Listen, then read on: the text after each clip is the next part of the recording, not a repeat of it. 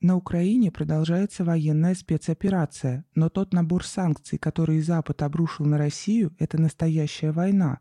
Причем ведется она давно, а сейчас приняла беспрецедентно острую форму. Нам хотят внушить, что весь мир против нас. Однако международная изоляция России при помощи санкций – это миф. Их не поддержали не только Китай, Аргентина, Бразилия, Мексика, Молдавия, Грузия, Киргизия, но и такие ближайшие союзники США, как Объединенные Арабские Эмираты и Израиль. Не приняла решение Индия. Даже Япония относится к ним крайне сдержанно, особенно в области энергетики. Кстати, отдельный сюжет сами Соединенные Штаты. Обратите внимание, свои Боинги, энергетику и космос под санкции против нас они не подвели. Вместе с тем, то, что мы наблюдаем в странах Евросоюза, не что иное, как санкционная истерия, причем политика настолько затмила здравый смысл, что вполне уместно применить русскую народную поговорку «раз пошла такая пьянка, режь последний огурец». В этой ситуации мы должны дать гораздо более жесткий и адекватный ответ. Когда война ведется по всем фронтам, нужно отвечать тем же. И варианты такого ответа у нас есть. Почему, например, мы до сих пор поставляем в Германию и страны Евросоюза наши энергоресурсы, если они поставляют на Украину летальное оружие? Можете себе представить ситуацию, когда танки Гудериана идут на Москву, а Советский Союз поставляет агрессору топливо для этих танков? Надо прекратить поставки нефти и газа тем государствам, которые по сути воюют против нас. Им надо ответить. И речь не только об энергоресурсах. Тот же самый концерн Boeing, продукцию которого США не запретили нам покупать, покрывает свои потребности в титане на 35% за счет России. То же самое касается и уранового концентрата, который Россия поставляет для американских АЭС. И это далеко не весь список возможных с нашей стороны контрсанкций, причем в списке этом не только сырье. А без тех же Боингов мы обойдемся, будем развивать свою авиацию.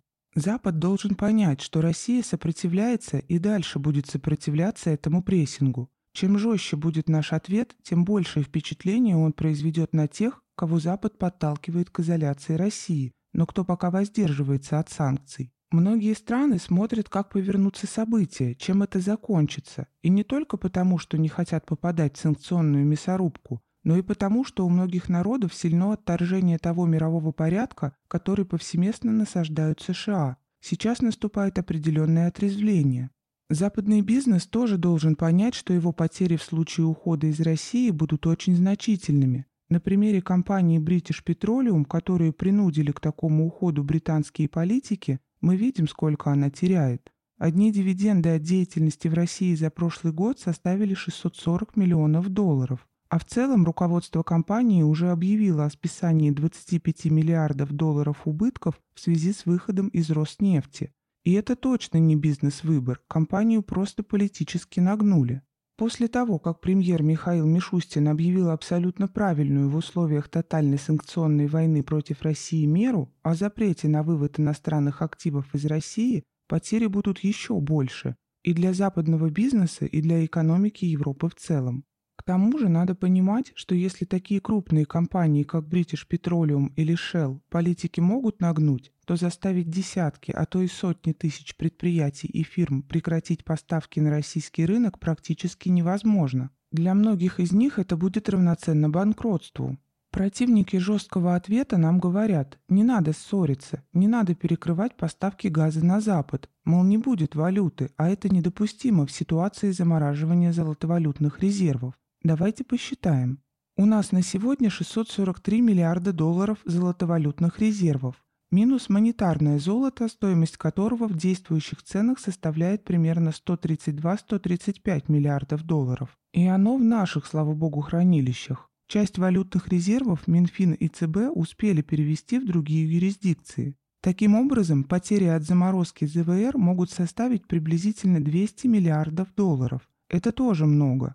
Но если наши валютные экспортеры в соответствии с решением правительства начнут оставлять 80% вырученной валюты в России, мы получим порядка 450-500 миллиардов долларов в год. Это компенсирует замороженные активы Центробанка. Кроме того, есть и другие возможности. А что касается продаж газа за рубеж, мы должны ограничить их, разумеется, в отношении только тех стран, которые объявили нам экономическую войну. У нас есть другие рынки, Только с Китаем подписаны контракты на поставку 48 миллиардов кубометров газа в год. Это сопоставимо с проектной мощностью Северного потока-2. Теперь главное, с учетом тех мер, которые принимаются правительством, чтобы сохранить валюту в стране, ресурсов должно хватить на то, чтобы поддержать население. Я считаю, что решение Центробанка по поводу повышения ключевой ставки до 20% должно сопровождаться мерами по поддержке ипотечного кредитования. Сейчас коммерческие банки подняли процент по ипотеке до 18-19%. Надеюсь, будет принят целый ряд мер, направленных на решение проблем не только бизнеса, но и населения. Хотя, конечно, и бизнес надо поддерживать. Надо переходить на социальную ипотеку через АИЖК, агентство по ипотечному и жилищному кредитованию. И это сыграет не только социальную роль, но и экономическую. Жилищное строительство всегда является драйвером экономического роста. Надо выдавать специальные кредиты для предприятий под государственные программы, как это было в свое время сделано в аграрном секторе, через специальные программы и льготные 5% спецкредиты, что позволило вывести нашу аграрную сферу из зависимости от внешних закупок.